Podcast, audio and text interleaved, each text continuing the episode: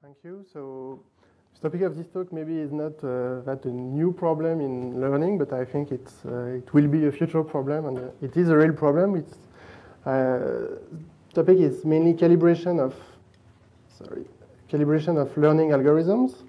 So uh, learning algorithms in general depend on regularization parameters. Uh, you can think of a number of parameters when you have ordinary least squares or many things like that.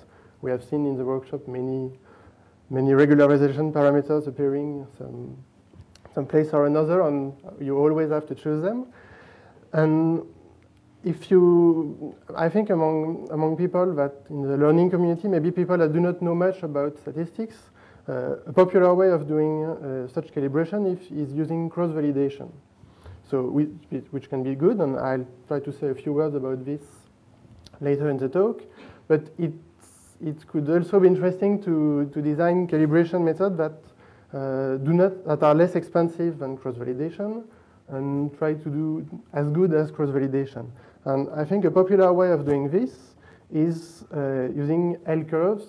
And people have tried to design heuristics and things like that. So uh, what you can what you have if you have a, uh, an algorithm which depends on some regularization parameter. So here, for instance, this is ordinary least squares in regression, and the parameter is uh, the dimension, the number of parameters uh, you take into account. Uh, what you can plot is the empirical error as a function of the regularization parameter. So you see if you do not regularize at all, you have an empirical error which goes to zero. And if you regularize a lot, you have a large empirical error. And what people say, in maybe for much more complex problems like, like here, they say that, okay, when you are here, you are just reconstructing the noise. Here you are reconstructing the, the signal, and at some point, somewhere, maybe at some place where, where this curve has a maximum of curvature, you are, you are uh, just at the, at the good point, uh, at the good value, around the good value of the regularization parameter. The problem is this, kind of heuristics uh, are used, but you do not have any principle, any uh, theoretical understanding of why this may use. Because what you want to do actually is to minimize the generalization error. Well, I assume in this talk that you want to minimize this. You could have other, other criteria. So what you would like to minimize is this red curve that you do not know, of course, if you only have data, if you do not know uh, uh, how data have been uh, generated. So what you would like to be able is to find this part, the, to select this uh, Uh, regularization parameter, which here is around maybe at some place where there is the curvature is larger than here and larger than in this region, but maybe this kind of heuristics, it's, you have really few guarantee of the performance. So what, what I will try to do in the first part of the talk is to give more theoretical results about how such method may, can work. So to do, to do this, let me focus on maybe a, a, a simple, uh, maybe a, particular uh, problem, simpler than the general, uh, general uh, learning uh, problem. So here I'm considering regression with observations x, i, y, i. y is a function of x plus some noise. Uh, and just assuming, for instance, x is a set of d, d real valued parameters, and y uh, can be something which is uh, which is continuous, just assuming uh, in this talk that the noise is IID. So I'm well, I'm not considering dependent data here. And once you have this observation, what you would like to do is given new x predicts y with some function t, and I focus on the least squares loss as a criterion for the quality of a predictor which could be depending on if whether the design is fixed or random, and depending on the part of, uh, of my talk, I will uh, give results in one framework or the other. But yeah, uh, depending on the framework, these uh, least squares loss are different precise expression, but the idea is to minimize the mean uh, square difference between the predictor at uh, an observation x and the true value of the function at x. So here it's just on the design points, and here it's on a new design point chosen randomly. So. But roughly, the idea is you want to minimize this least squares loss, which can be seen as a norm square norm of the difference between t and s. And for instance, what you want to have is uh, build an estimator, so such a function uh, f hat from x to y, but just from the data. And for instance, you can consider least squares estimators, so uh, ordinary least squares of this like OLS. When you fix the model SM, is a set of predictors. It just consists in minimizing the empirical error, so the average of the square distance between t of xi and y. And well, just for, for notation, you can see this as an integration with respect to the empirical distribution of the least squares contrast. So we'll just the meaning of this notation here. So this is a particular learning algorithm that we know well in statistics. And you could think of many other kind of uh, learning algorithms or this kind of estimators. And I will not only focus on this, but this is an important example to, to understand uh, precisely what happens. So, for, for instance, with least square estimators, you, have to, you still have to choose a model SM. So given a family of models, you can build a family of least squares estimators. And more generally, you can just uh, assume you have a family of learning algorithms and you want to select one of them. Uh, and you want to select one of them such that the prediction error, the, the least squares loss of it is as small as possible. And for instance, you want to be as good as the best in the family of algorithms you are considering. For, so you would like to prove things like an oracle inequality that is, you perform as well as the best, uh, the best model in the class up to a multiplicative factor and a small additive factor. So just for, for precising things, in this talk I will always assume that I, we have a, a, small number of models, so we are not dealing with complete variable selection. So it can be a different framework as uh, in uh, Christophe's talk this morning, but uh, which has important implication, but it's already not that easy to select among a polynomial number of of uh, learning algorithms. So I will also focus on a particular way of selecting among such uh, algorithms, which is penalization. And the idea is quite simple. You start from the empirical error, and you have seen that it's decreasing with uh, the complexity of the algorithm, so it's not a good way to estimate the least squares loss of the estimator. But if you add the properly chosen penalty, uh, you can hope that this quantity explain, estimates well the least squares loss of your estimator f at m. And uh, doing this is just called penalization. So we just have this formula in general. And what I would call the ideal penalty is when you this quantity is uh, as good as what you could hope to have uh, an oracle inequality. It's just the difference between this uh, least square uh, least squares loss here and the empirical error. Just meaning that if you had this penalty that you do not know because it, depends on uh, the distribution of the data, if, but if you had it, you would be able to, to select the best model in terms of uh, prediction error. So first, uh, let's focus on a simple case of uh, regression of uh, Gaussian regression with uh, homoscedastic noise and least squares estimators. So this, uh, this first problem is uh, well, well known in the literature, and you know that the optimal penalty, if you just compute, uh, so this is in the fixed design framework, the optimal penalty is the expectation of what I called just before the ideal penalty is two times the constant noise level sigma squared times the dimension of the model divided by the number of observations n. So this is the CP penalty, which was proposed by Mallows. And the problem is sigma square is unknown. And there are various ways of estimating sigma square. And one that is proposed by Birgé and Massart, and which is closely related to this L-curve heuristics, is uh, what they call the slope heuristics. And I would reformulate this as saying that this quantity, so half of the optimal penalty here, just sigma square times the dimension over n, is a minimal penalty. I will just precise what uh, being a minimal penalty means, but they use this uh, to estimate the value sigma square uh, to put in front of a penalty of the form c times dm over n, just saying that if you can see from, on the data where the minimal penalty is, you can see the value c for which uh, Hemat of this uh, this quantity is close to the minimal penalty, so you have sigma square, and once you have sigma square, you can use C, plug it into CP and do uh, almost optimal uh, model selection. So let's take a look on, on a, a, simulated example at uh, these models, this M of C when, uh, when C is varying. So here, this is when uh, C is equal to zero. So this is the penalized empirical error. So this is this quantity here that I've plotted for C equal to zero. So it's just the L curve.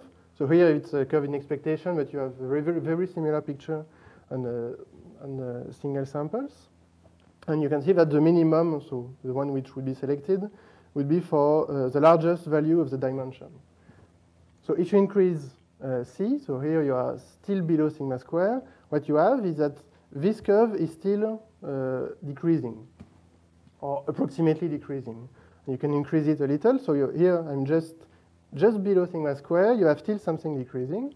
And if you just go uh, above sigma square, so here 1.1 is means just above sigma square, you the you no longer have something which is decreasing, but you have something which decreases and then starts to increase, so that the point m of c for which this curve is minimal uh, has a dimension which, which goes very fast from the largest values possible to much smaller values, so which are not the optimal values uh, with respect to the to the true to the true risk, but which are much smaller.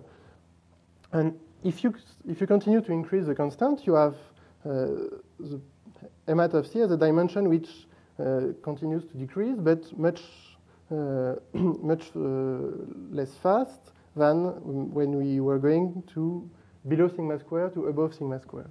And if you just choose c equal to 2 sigma square, you have something which is which estimates the true uh, least squares risk. So the m of c up to concentration inequalities, of course, uh, should be close to uh, the optimal model, to the Oracle model. So the idea here is that you can, uh, of course, you, you do not know this, this expectation, but you can plot this for uh, for, for a given sample because you, you know the loss, the L curve, you know the empirical error, and you know the shape of the penalty, the, of the minimal penalty, which is the dm over n. And you can just compute this M of C for, for various uh, values of C and just plot its dimension. So this is for a simulated sample, so in uh, the same, uh, the same framework. And what you can see is when C is small, you are selecting very large models. When C is large, larger than sigma square, you are selecting models with dimension quite smaller, and you have maybe not one sharp jump, but uh, a very uh, narrow region where this dimension is going very fast to from very large values, from strong overfitting to mild overfitting. Well, you are not exactly at the Oracle model. You still overfit a little here, but you you, you really see something like, like a jump in the value of the dimension of m of c. And this jump is really around c over sigma square. So with, from this observation, you have an algorithm. You just compute m of c from, for every value of c. So this is quite easy to compute once you have all the values of the empirical errors. You just detect where is a jump. And once you have it, you have an estimate of sigma square, and you plot it in, uh, you, you plug it into a CP penalty, and you have a model that uh, should be uh, close to the oracle, that should satisfy an oracle inequality. And you can indeed prove this. So this was first proved by Birgé and Massart, and here I formulated the results according to a more recent paper, just to to to keep similar result between uh, uh, in, in, this part, in this part of the talk. So here under assumptions that are, that are quite mild because, well, this one is technical, saying that you have large models and the bias is not very, very large for all models. Uh, assuming you have Gaussian, Gaussian noise and constant variance, and you have a small number of models, you can show that with large probability, you, you, you indeed see this kind of jump, meaning that you indeed see that for all values of C smaller than sigma square, you select large models. And for all values of c above sigma square, up to these small quantities here, you do select a model which has a dimension much smaller. So here I do not give details about constant and technical details. You can take a look at the papers to, to have these details. But the main idea is here. So you do have a jump around sigma square if you plot the dimension of Fermat of C for various, various values of C.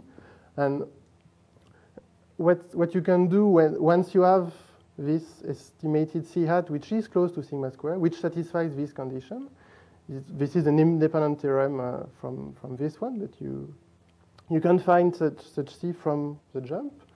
Uh, so once you have this, if you, uh, if you use this constant in front of, uh, uh, as an estimator of sigma square in the CP penalty, you have an oracle inequality with a leading constant here 1 and a reminder term, which is small in most cases, just as mainly assuming that the, the true function does not belong to a finite dimensional model.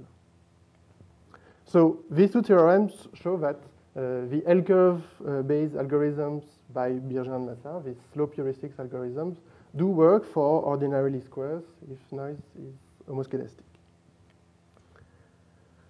What's interesting is that uh, from the original paper by Birgé and Massart, there has been a few, a few re more results about this. And the good news is that I could hardly put all the results on the same slide. So uh, is a good news. Most of them were are for ordinary least squares the, on the theoretical side. So either for homoscedastic regression, heteroscedastic regression, so where the, here the shape of the penalty is different, but the idea is the same. In density estimation, Matthieu Lerasle proved uh, very similar results roughly with this factor 2 between the minimal and optimal penalty. And the last result I, would, I will talk about in the remaining of the first part of the talk is uh, what happens when you go beyond ordinary least squares. You know, when you go, when you consider more general learning algorithms than just ordinary least squares. And uh, the reason why there is hope to use this for more than just ordinary least squares is that several people observe that uh, this slope heuristic thing seems to work uh, there seems to be a slope in a linear trend in the empirical error in several other uh, other problems. But uh, of course, the, the, problem is that here theory is for rather simple frameworks, whereas empirical results are for maybe the more interesting ones for uh, for people who are using more complex learning algorithms than just least squares, or maybe this linear estimator is a little better. But not uh, completely satisfying. So there is still much to do uh, beyond this. But let's first take a look at what happens for linear estimators.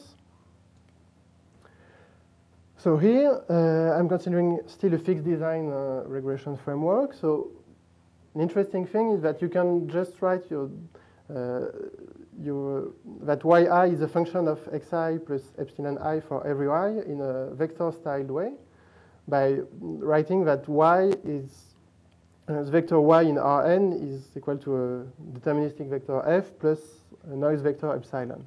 And what you look like if you uh, is uh, you look to uh, for uh, an estimator f hat which is just an element of Rn.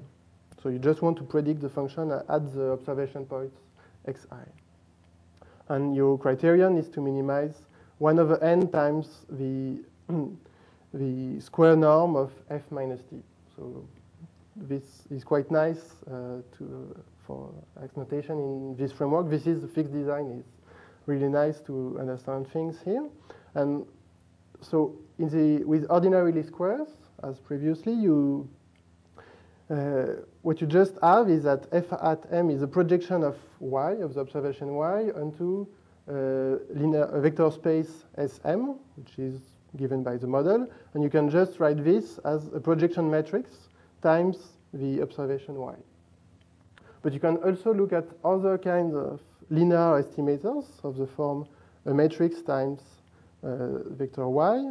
For instance, kernel ridge regression or spline smoothing, which consists in minimizing not the least squares loss, but the least squares loss plus uh, a regularization parameter mu times uh, functional a norm of the norm of the predictor in some functional space. So this could be in spline smoothing, but more generally, you can use uh, you can use uh, kernels to define uh, several kinds of functional space.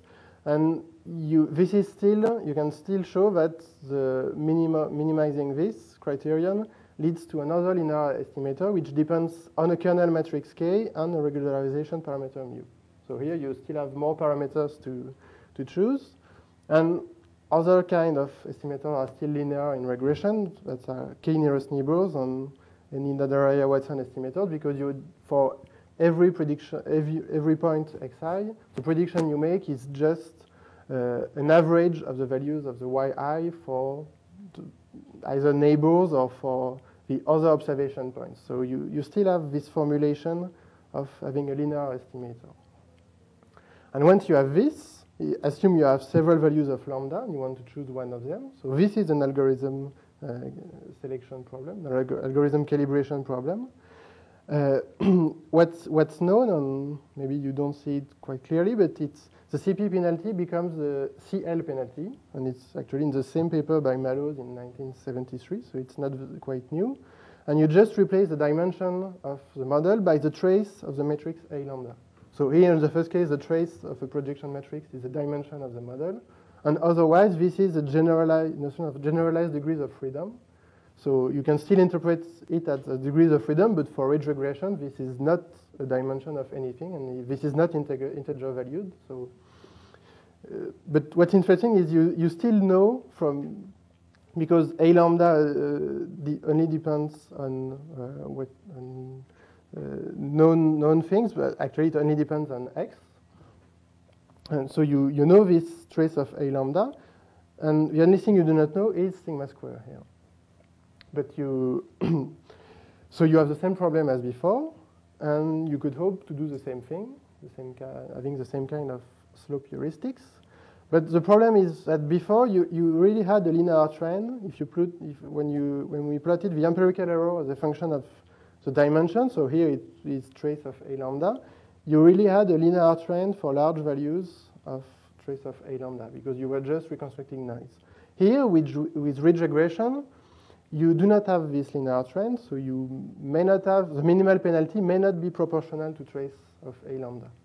And uh, actually, it's not proportional to trace of A lambda.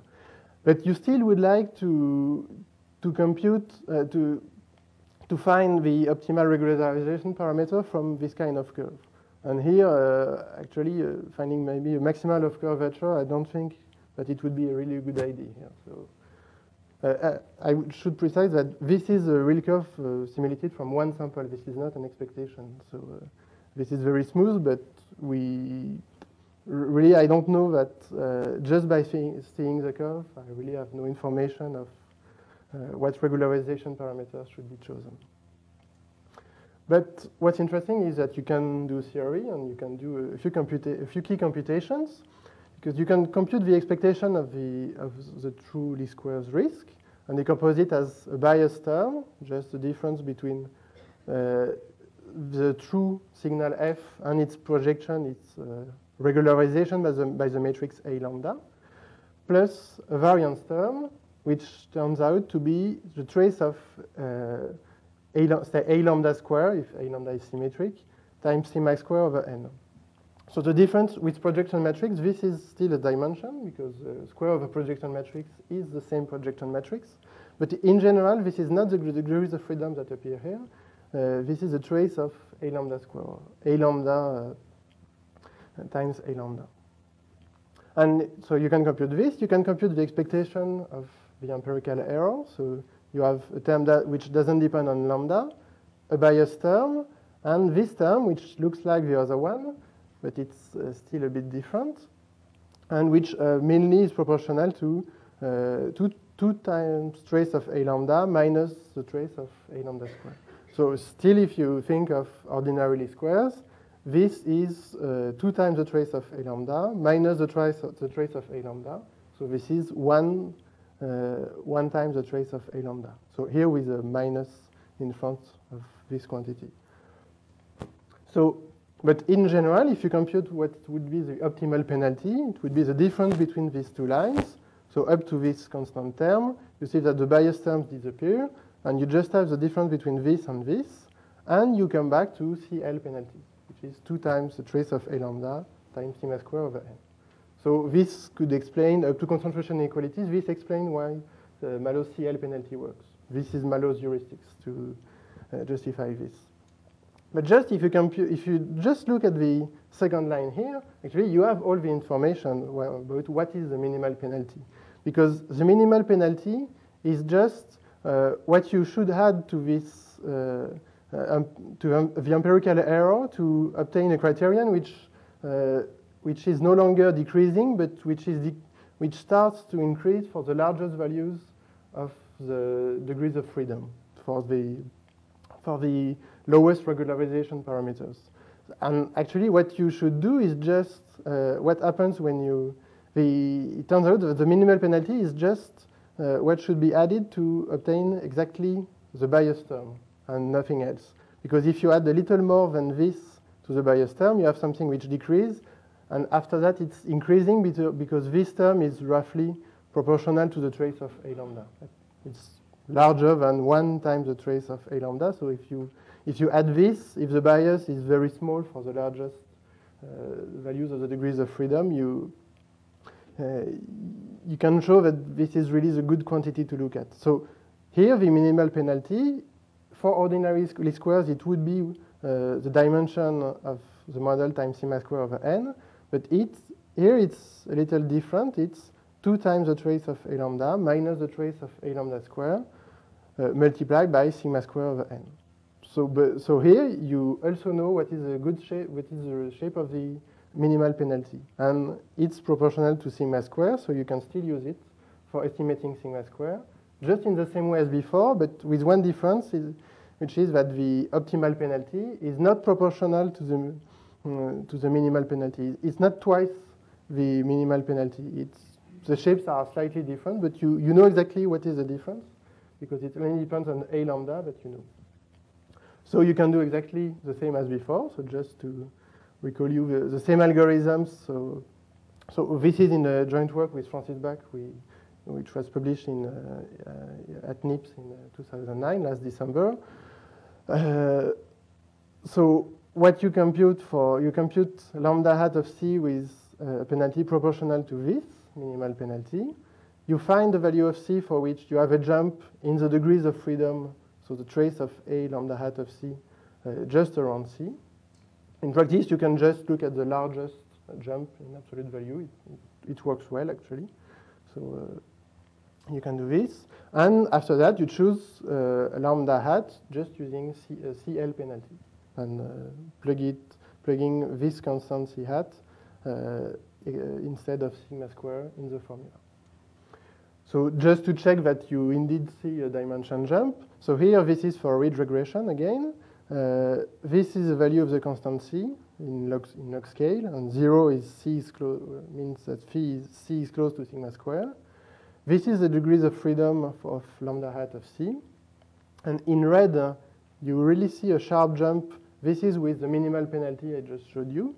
And actually what we tried first was using the optimal penalty divided by 2, and there, there is no jump, actually. So, and you, can, you cannot use uh, the slope heuristics uh, just as for ordinary least squares. You really have to look at this shape of minimal penalty. But once you do this, uh, you really see this, this star jump, and you really can estimate uh, very robustly the noise level sigma square. And what's nice is you can prove exactly the same result. So for minimal penalties, actually it's exactly the same with dimension replaced by trace of lambda hat of C.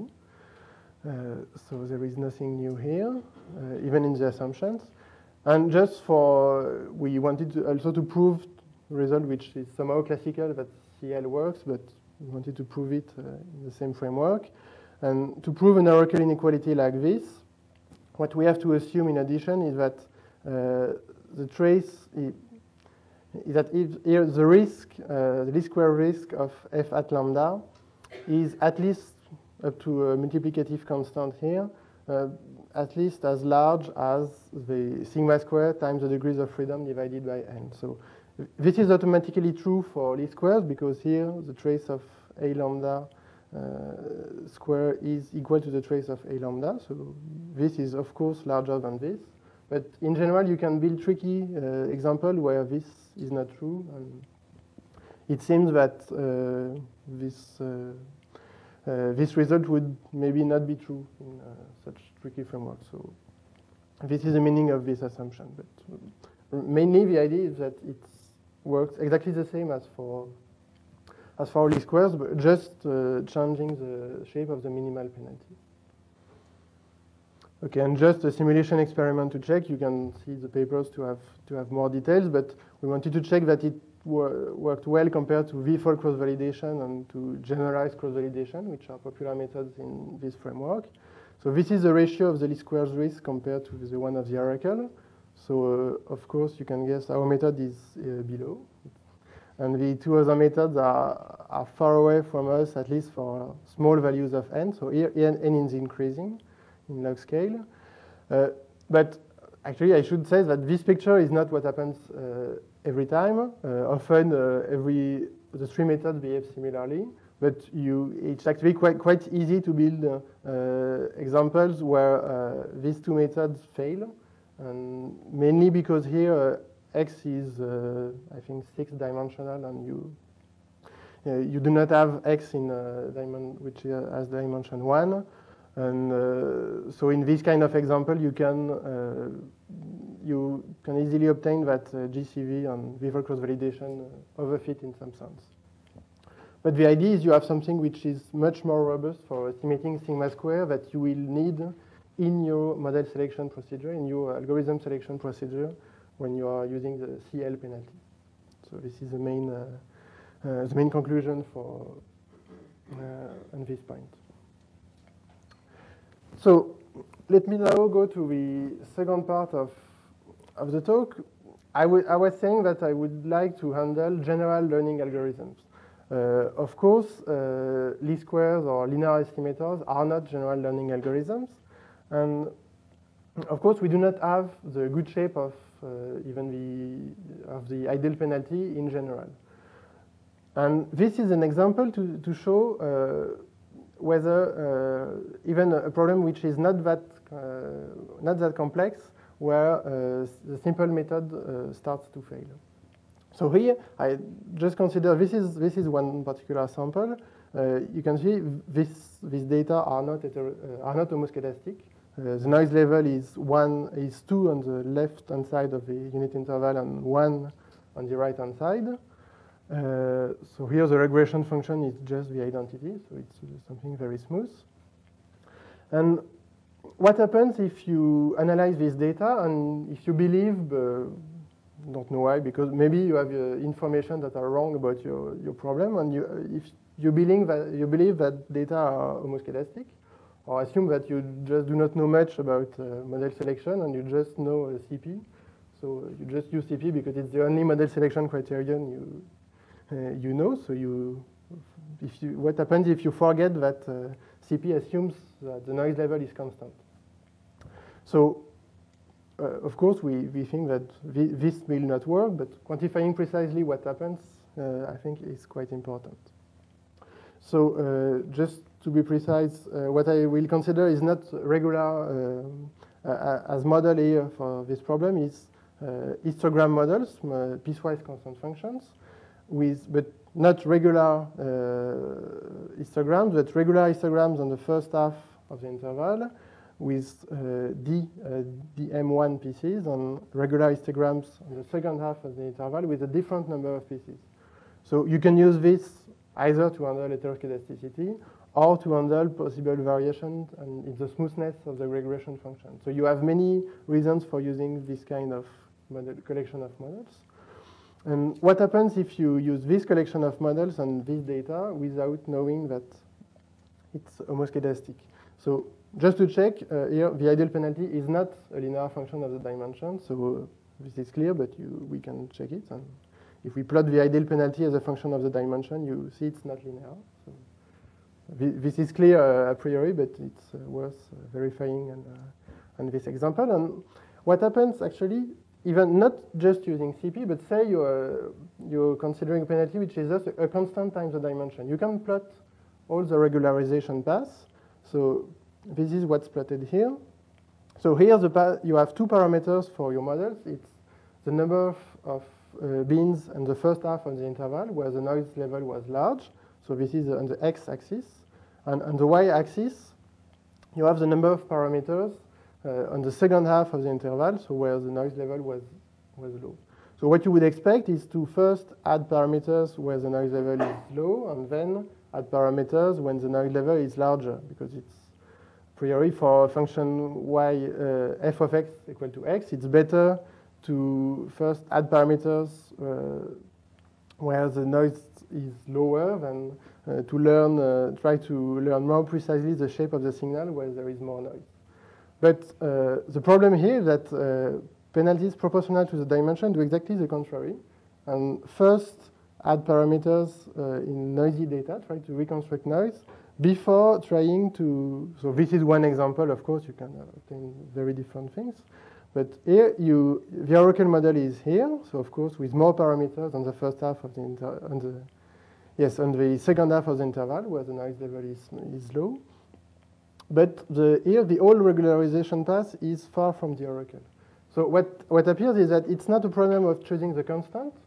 It, you cannot expect to use minimal penalties slope or slope heuristics to, to handle this and just changing the constant to obtain something which, which still works if uh, CP does not work.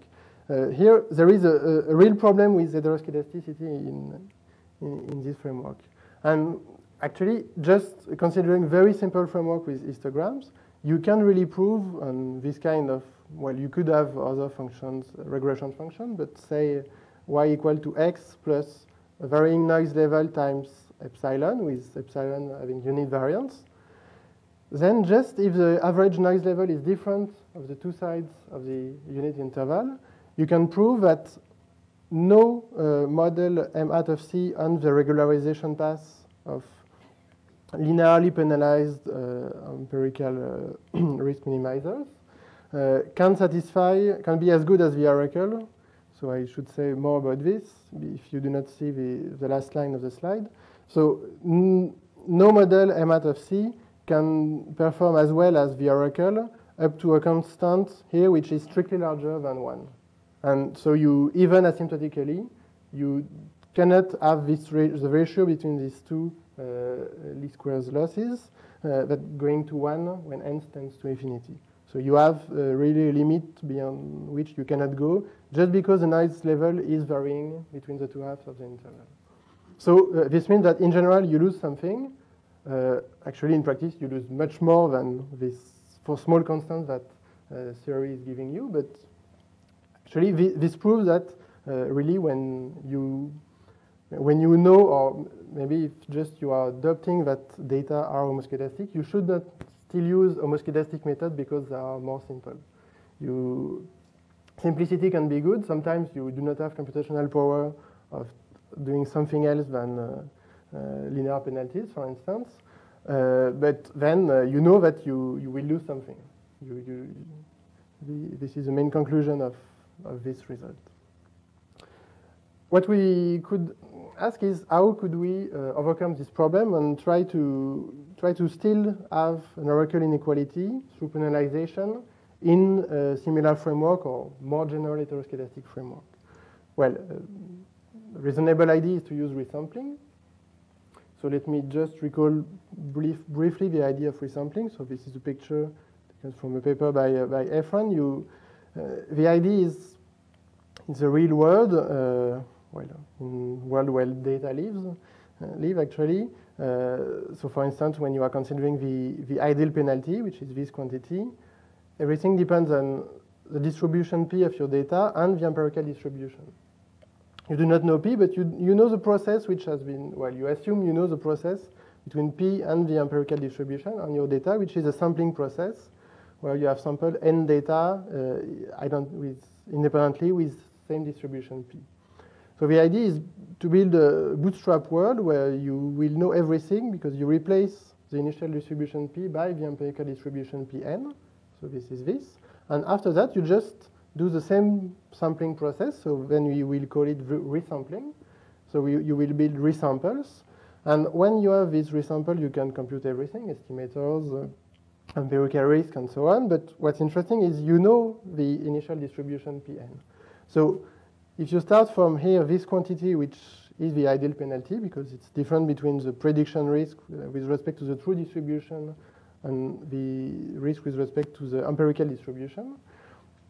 So this becomes this quantity that you, of course, you all know because everything here depends on data and randomness that you have added yourself. So you, you, you have no problem with the randomness with respect to resampling because you know everything about this.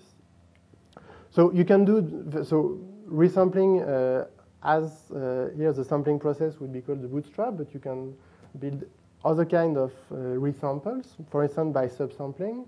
And if you think of uh, what's used in learning uh, usually, you can think of v-fold cross-validation, which has a computational uh, cost uh, interesting because it's not as large as computing many, many bootstrap resamples. So what you can do is subsample by removing from the data one of the V blocks you have built for computing your, you would have built for computing a V-fold estimator. So here, formally, you would have this empirical distribution of the subsample, but the idea is mainly you can just uh, compute the equivalent of the ideal penalty uh, in the bootstrap world by this kind of v-fold subsampling. And if you just, just do it uh, straightforwardly, what you obtain is v, what I call v-fold penalization. So you start from just thinking of the ideal penalty that you do not know, and the equivalent in the, the v-fold bootstrap world would be the average of the v-folds of the difference of the empirical risk on the subsample of the estimator trained just on the subsample and its risk with respect to the entire distribution without subsampling. So computing this has the same cost as computing v-fold cross-validation criteria. And the reason why you have to put a multiplicative constant here is that uh, actually to have something which estimates unbiasedly the ideal penalty, that will fit the unbiased risk estimation principle, which is uh, what you should follow in uh, model selection here when you have a small number of models. Uh, so the good constant here is v minus 1. Uh, actually, it's v minus 1 for regressograms, so this is proved. And uh, I will explain a little later that uh, v minus 1 should be a, a, good constant more generally for maybe not, uh, not always, but this could be a good choice in general. So you can compute this with the same computational cost as v-fold cross-validation, and then you just select an estimator HEMAT like this with penalization. And just what could we, could we prove in the same framework as the previous negative results and linear penalties is that you, here you have an oracle inequality with large probabilities uh, with a constant here which is 1 uh, at least for n large enough. Uh, well, n large enough, but it's still a non-asymptotic result in the sense that uh, here many things can vary with n. You just have everything is explicit in the in the assumption. So maybe I will not go too much into details in the assumptions, but what we are assuming here is either v is fixed, so uh, it's bounded, as usually in practice. You will not take uh, v equal to uh, to 1,000 if you have uh, many data.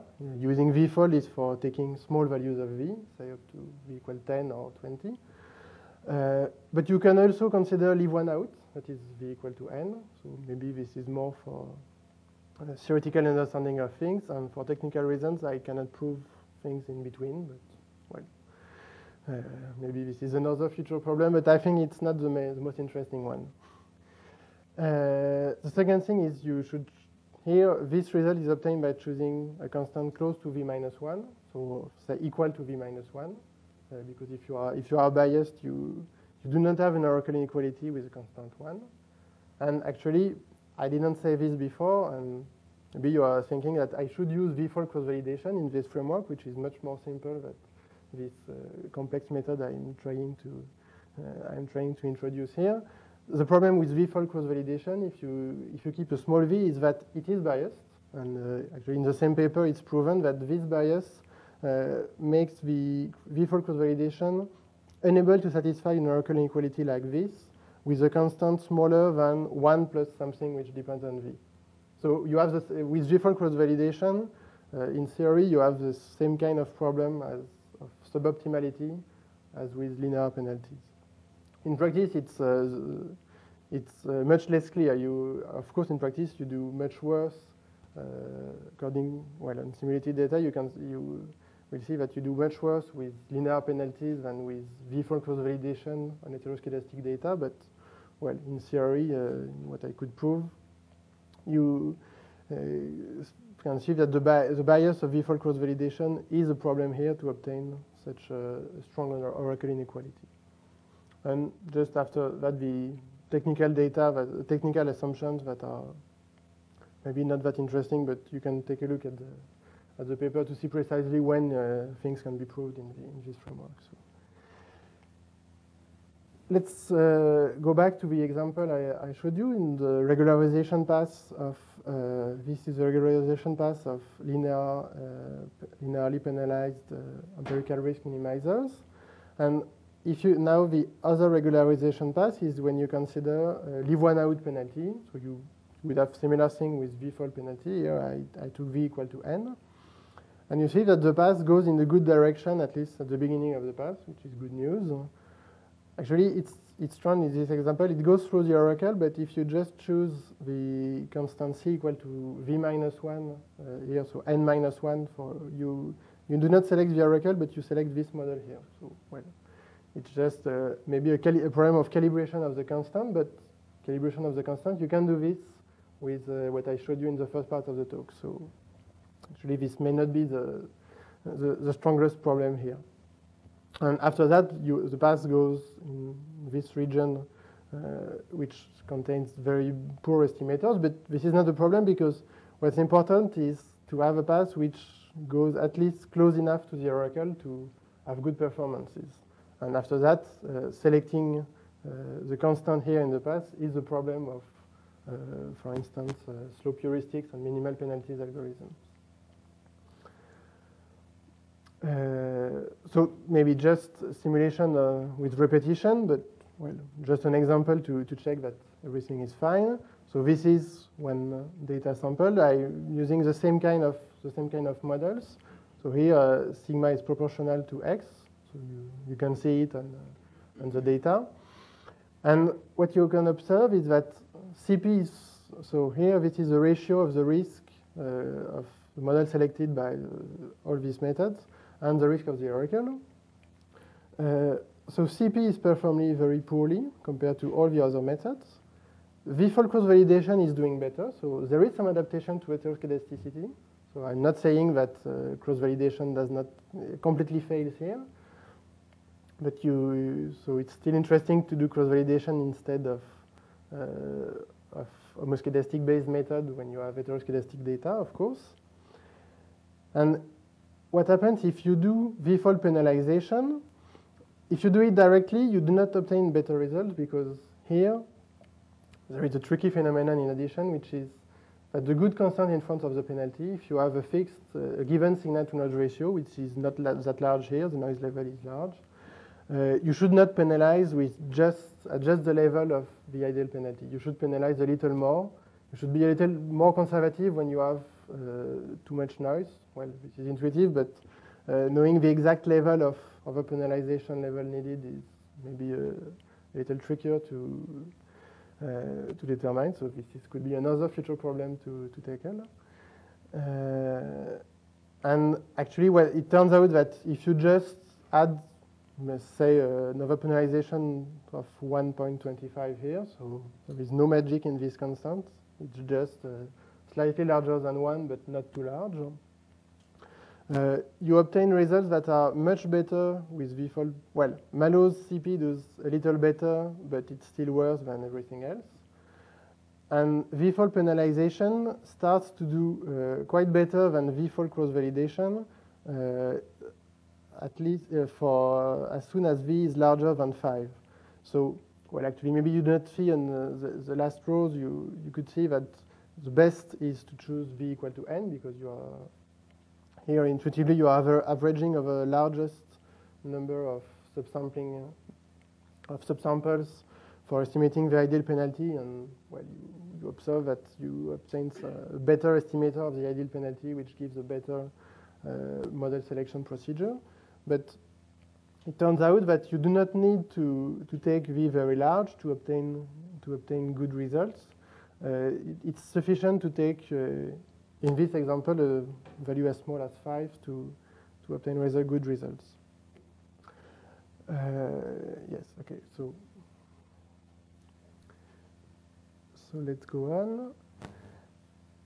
So actually, I presented you here the V-fold penalties because, well, main reason is because I know, I know them well and I, uh, I have results to, to show about them in the same framework as the, this heteroscedastic regression framework. But it's important to see that it's related to many model selection procedures that maybe are uh, the most popular or the most promising ones because they are less depending on, on, strong assumption on data. Like uh, when CP and CL, for instance, are very good penalization procedures when you know and when it's true that uh, data are homoscedastic and when you are in a, in a regression problem with uh, least squares or linear estimators for CP and CL, for instance. But when you are in a more general framework, like here, uh, it's much more difficult to design general purpose penalties, and usually people have proposed data-driven penalties that depend that use several kinds of resampling methods. So, for instance, if you use the bootstrap to estimate the penalty in the same way, you obtain a penalty proposed by Efron first and studied by uh, Shibata in a, uh, in a further paper that this expression. But uh, the problem is that in theory, this expression should you should average over all the bootstrap resamples, which are much larger than uh, V, whatever the value of V you, you, take. So you, of course, you can approximate this quantity, but uh, actually you do not, uh, formally the Efron's bootstrap penalty is this expectation with respect to, uh, to, the, to the bootstrap resampling. So uh, this is a difficulty in, uh, in, this penalty. And you can handle more general resampling penalties. So I proved in the same framework for regressograms that it still works. Actually, you obtain very similar result between for V in theory for V-fold and uh, general resampling penalties. And interestingly, in density estimation, Matthieu proved the same kind of results. Uh, so it's more general than just regressograms that uh, this work. This is in, intuitive that this uh, this kind of procedure will uh, should work in wide, well, probably in general frameworks, but for uh, obtaining formal proofs, it's not uh, really not, not easy, and up to now we just have a, a few results about this. In classification, there is a little more results uh, on uh, resampling-based penalties that uh, Rademacher complexities, where the idea is not to estimate the ideal penalty directly, but uh, an upper bound on it. So uh, and if you consider other resampling schemes or another upper bound, maybe a tighter upper bound, you obtain different kind of penalties. But all these uh, complexity methods actually are in the same family of resampling-based penalization procedures. So, and uh, in general, uh, among general purpose penalties, or at least penalties that are defined in a general framework and that may have a chance to work for general uh, uh, learning uh, selection, learning algorithm selection problem uh, only are this kind of resampling-based penalties, or of course cross-validation procedures, which are not formally penalization procedures, but are very very close method, and in particular V-fold cross-validation. So I, I told you that uh, the problem of V-fold cross-validation is its bias, because it's training the algorithms with less data uh, than uh, the, the number n of data you really have for training your algorithms. So you are a little too conservative, which can induce sub suboptimality if you take uh, if you take this small. And interestingly, what it turns out that a bias-corrected version of V-fold cross-validation has been proposed by Burman in 1989, and well, up to my knowledge, it uh, no one uh, ever used this paper, maybe except uh, Burman and a few colleagues uh, later. Uh, later on, and uh, it turns out that what he proposed is exactly, uh, well, at least when the partition into V blocks is regular, uh, is exactly V-fold penalization with a constant C equal to V minus 1. So this idea of uh, coming from the uh, from the resampling heuristics and using a subsampling scheme for estimating the ideal penalty turns out to be the same as uh, Burman's idea of correcting the bias of V-fold cross-validation. So this is an in, well an interesting match, and uh, I, th I think this uh, Burman's idea is much more clever than uh, what has followed in uh, next. But well, for several reasons, I have do not have time to discuss. But so this shows that V-fold penalization is really closely related to V-fold cross-validation, actually. So what we could ask is whether uh, V-fold penalization could be used in general for general learning algorithms. So the first argument for that is uh, it seems to work not only for regressograms but also for density estimation. So this is work in progress with uh, Matthieu Lerasle, and it turns out that uh, everything seems, to be the same. In change point detection, in uh, some uh, simulation experiments, uh, we can show that we showed that V-fold penalization worked as well, actually, at least as well, and maybe maybe slightly better. It can depend on the framework as V-fold cross-validation. So this is not very, we do not have very precise result, but uh, this paper showed, uh, explained how to use V-fold cross-validation in the context of change point detection. So this is the meaning of the reference here. But there are at least two frameworks where it, we really have some evidence that uh, that V-fold penalization uh, may have the same performance uh, or better performances than uh, usual usual techniques. An important point is that these penalties are defined in the general framework. So uh, being defined is a good uh, is a good thing when you want to apply a procedure. So we, and uh, another good thing is uh, for V-fold penalization, it's easy to compute. The cost is not uh, not that large. It's the same as V-fold cross-validation. So if uh, you can afford five-fold cross-validation, you can afford five-fold penalization. The constant in front of the penalty, so maybe I say it, it was not V minus one, but you can use the slope heuristics kind of ideas. So for instance, for regressograms with heteroscedastic data, we, we formally proved it with uh, Pascal Massart uh, using uh, this kind of V-fold penalties. So with all the uh, slope heuristics I showed you in the first part, uh, still goes on with this kind of shapes of penalties whose shape is estimated by resampling. And the constant V minus one is not that bad because if you have an ideal penalty which is uh, depending on the sample size just by a factor of 1 over n times something which may depend on the model but not on the sample size. Uh, then you can, you can easily prove that this is a good uh, constant to put in front of the penalty. So, and this is much more general than just regressograms and density estimation. So this is part of the good news, but unfortunately, uh, there are many future problems for in order to explain uh, why and when does uh, V-fold penalization work. So uh, these are these are maybe the few questions I can answer, but all the other questions are, I think, interesting problems uh, on this. And just to conclude, um, and try to try to show a little number of problems that, in my opinion, uh, could be of interest in relation to what I showed you, is that for you can use minimal penalties for data-driven calibration of penalties when you just have to estimate a multiplicative constant, when you know the shape of the penalty but not the constant in front of the penalty. So this is proven in, in a few frameworks. And in my opinion, the question is, uh, how far could we extend this?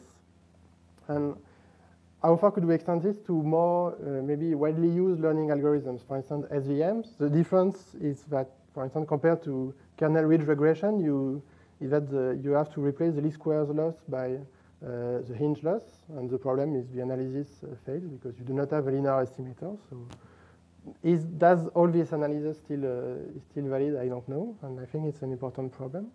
And an important question is what if the set of the number of algorithms is large? For instance, with the less with lasso, you have when you have a large number of variables, you have uh, this set is really huge, and you the assumption that uh, set lambda is as a polynom polynomial complexity is clearly wrong. So you, I think you, you will have to adapt the strategy of using minimal penalties. So there are some results about minimal penalties uh, in this framework. So uh, for instance, Christophe presented uh, one minimal penalty result uh, in this framework, which was not used for calibrating a penalty, but maybe it's the beginning of the story here.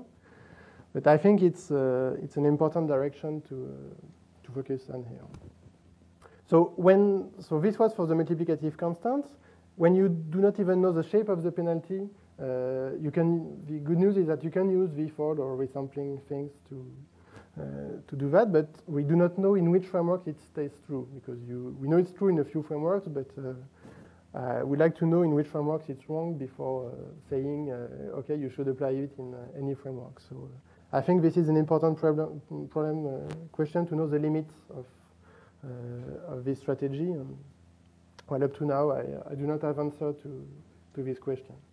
And I think this is the question of choosing between the, these two strategies, for instance, is closely related to what I would call the accuracy complexity trade-off. Because,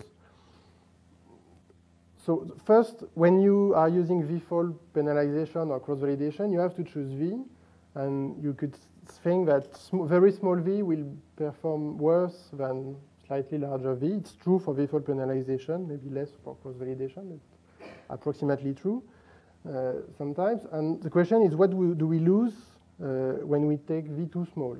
And because of computational power, we, if we have to take V equal to uh, to 2, uh, we should know, we should be able to say precisely what is lost between V equal 2 and V equal 5, for instance.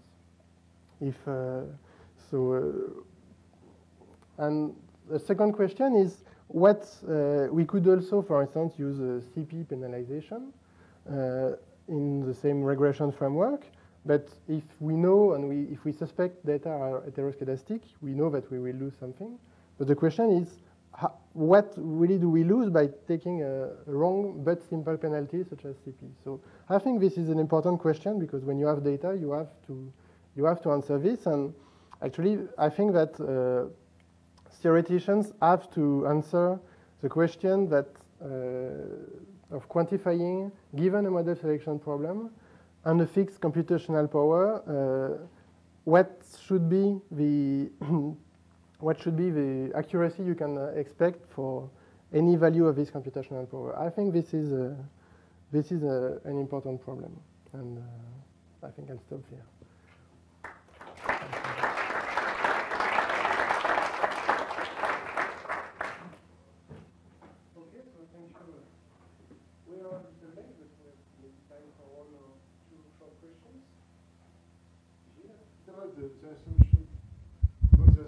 That the number of model is smaller than a constant multiplied by n power. And what about the power? First question. Oh, and uh, what what happened if this, this, assumption is not true? What, uh, what can we hope? You, you speak about uh, Christophe work, but I don't know.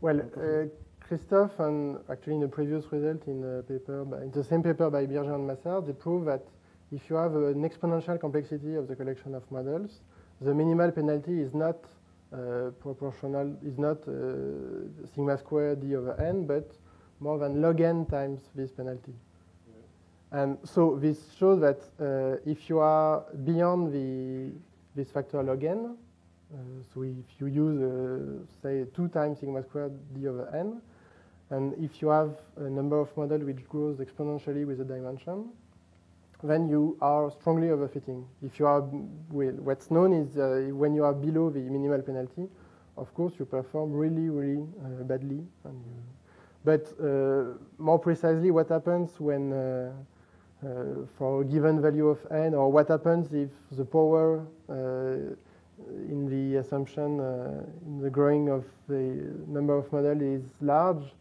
it's, it's not clear. In theory, you having n models or n to the 10 model is the same, but uh, it's the same only for large values of n. So, uh, of course, if you have data, n to the 10 model can, and if n equal to 10, n to the 10 is not polynomial. So, But uh, this is one point where theory can theory is not precise enough, and there are many other points like this, but uh, this is one.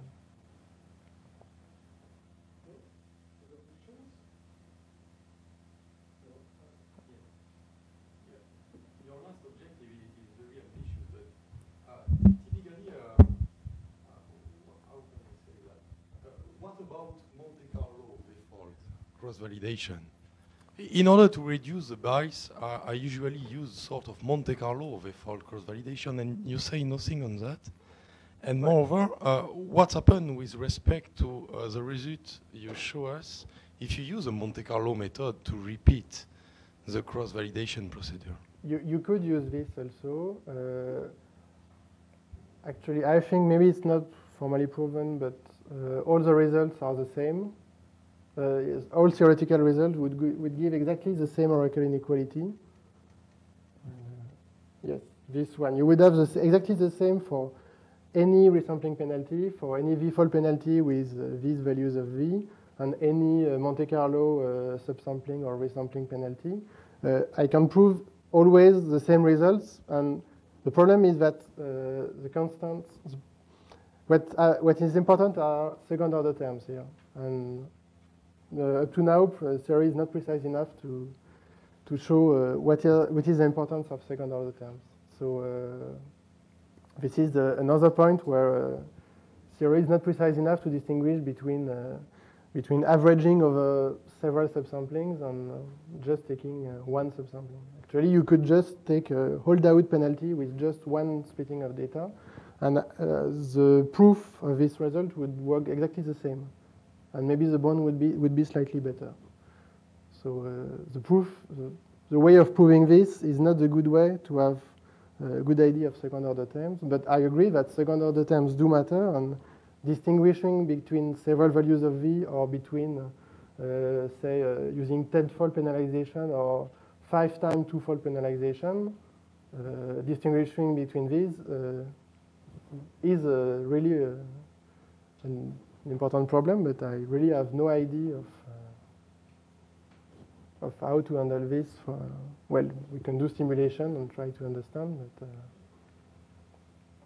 uh, I, I don't know. But I think it's a good, a good question. Yeah, yes, but, but you answer with a small Monte Carlo numbers of replicates. Uh, in my idea, I have a lot of Monte Carlo replicates of the V-fold things. And in that case, I have the intuition that I don't need to penalize the V-fold things. So is it about intuition? Uh, to penalize uh, in what sense?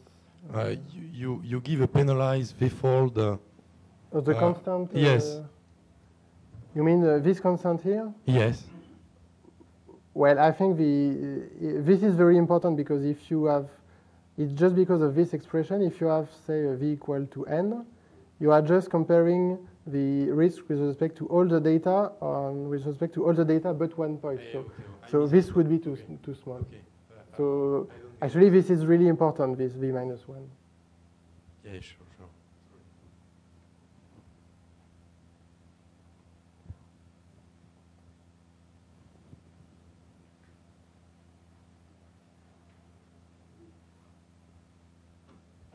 This is a question about uh, linear estimators.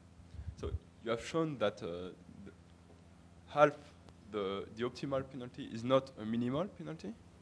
Okay. Do you know what happens if you use twice the minimal penalty uh, to select the model? Is it really bad or is it just not the best, uh, the optimal penalty? Well, it's it's not really bad uh, because you are because roughly the minimal penalty is well the mi- minimal penalty here is always between uh, one time trace of a lambda uh, sigma square over n and two times the same quantity. So it's between one and two. So if you do twice this, uh, at most you are over penalizing by a factor uh, uh, by a factor two. Or but well, you could prove an oracle inequality with constant larger than one. Uh, so this is okay. Uh, I think you are not precise enough to have an oracle inequality with constant uh, asymptotically one. So, but well, it's not formally proved, but I think it's it could be proven. I think.